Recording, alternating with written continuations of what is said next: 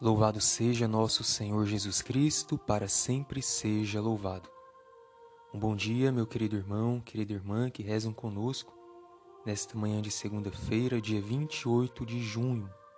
Estamos encerrando o primeiro semestre do ano, então vamos louvar a Deus por tudo que já vivemos e também pedir para que Ele nos abençoe. Celebramos hoje a memória de Santo Irineu, que nasceu no ano 130, foi sacerdote, bispo e morreu martirizado no ano de 177. Santo Irineu foi grande defensor da verdade histórica de Cristo, como aquele que veio nos revelar a verdade do Pai e é também o nosso Salvador. Tudo para Santo Irineu é centrado na pessoa de Cristo, e ele também tinha grande reconhecimento da pessoa de Maria como a nova Eva, a mãe do nosso Redentor. Rezemos juntos a nossa oração da manhã. Em nome do Pai e do Filho e do Espírito Santo. Amém. Senhor, na beleza deste dia que nasce, venho pedir-te paz, sabedoria e força Hoje quero olhar o mundo com olhos cheios de amor, ser paciente, compreensivo, humilde, suave e bom. Ver teus filhos por trás das aparências como tu mesmo os vês, para assim poder apreciar a bondade de cada um. Fecha meus ouvidos a toda murmuração. Guarda minha língua de toda maledicência. Que só os pensamentos que bendigam permaneçam em mim Quero ser tão bem intencionado e justo que todos os que se aproximarem de mim sintam tua presença. Reveste-me de tua bondade, Senhor, e faze que durante este dia eu te revele. Amém. Vamos ouvir a palavra de Deus para hoje. Você pode acompanhar conosco.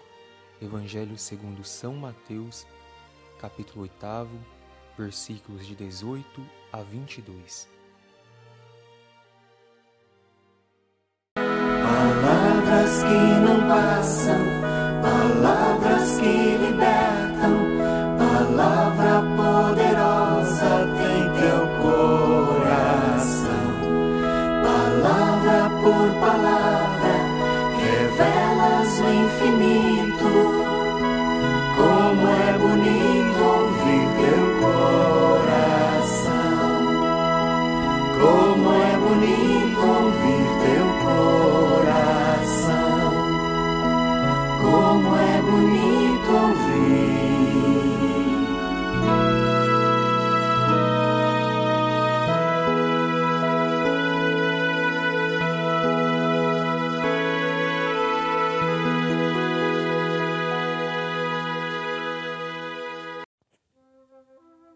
O Senhor esteja convosco, Ele está no meio de nós. Proclamação do Evangelho de Jesus Cristo segundo Mateus. Glória a vós, Senhor. Naquele tempo, vendo uma multidão ao seu redor, Jesus mandou passar para a outra margem do lago. Então, um mestre da lei aproximou-se e disse: Mestre, eu te seguirei aonde quer que tu vás. Jesus lhe respondeu: As raposas têm suas tocas e as aves dos céus têm seus ninhos, mas o filho do homem não tem onde reclinar a cabeça. Um outro dos discípulos disse a Jesus: Senhor, permite-me que primeiro eu vá sepultar meu pai. Mas Jesus lhe respondeu: Segue-me e deixa que os mortos sepultem os seus mortos. Palavra da salvação. Glória a vós, Senhor. Estimados irmãos e irmãs, no Evangelho de hoje, Jesus fala das exigências requeridas a todas as pessoas que desejam segui-lo, que são as exigências da fé. Quem quiser seguir a Cristo deve saber com o que está se comprometendo e qual é o modo de vida que o espera. Portanto, É preciso estar disposto a aceitar os sofrimentos, as adversidades, as perseguições, pois foi esse o caminho de nosso Redentor. E quando ele nos fala que as raposas têm suas tocas, as aves dos céus têm os seus ninhos, mas o filho do homem não tem onde reclinar a cabeça, Jesus nos ensina que precisamos confiar inteiramente em Deus, que Ele proverá tudo o que nos for necessário para que possamos realizar bem a nossa missão. Portanto, iluminados por esta palavra, vamos renovar a nossa fé e a nossa esperança no Pai Eterno, que Ele nos ajude em nossa caminhada e nos faça cada vez mais fiéis aos ensinamentos do seu Filho Jesus. Que assim seja. Amém. E vamos neste momento invocar a bênção para a água que você poderá tomar ou aspergir a sua casa, também dar a algum enfermo. Que ela seja sinal de vida e saúde para todos nós.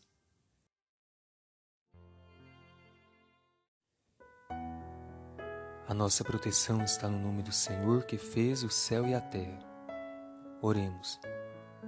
Deus eterno e todo-poderoso, quisestes que pela água, fonte de vida e purificação, as nossas almas fossem purificadas e recebessem o prêmio da vida eterna.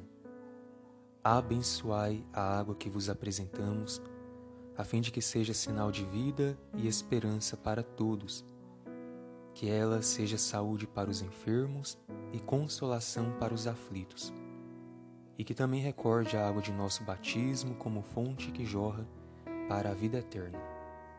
Por Cristo nosso Senhor. Amém.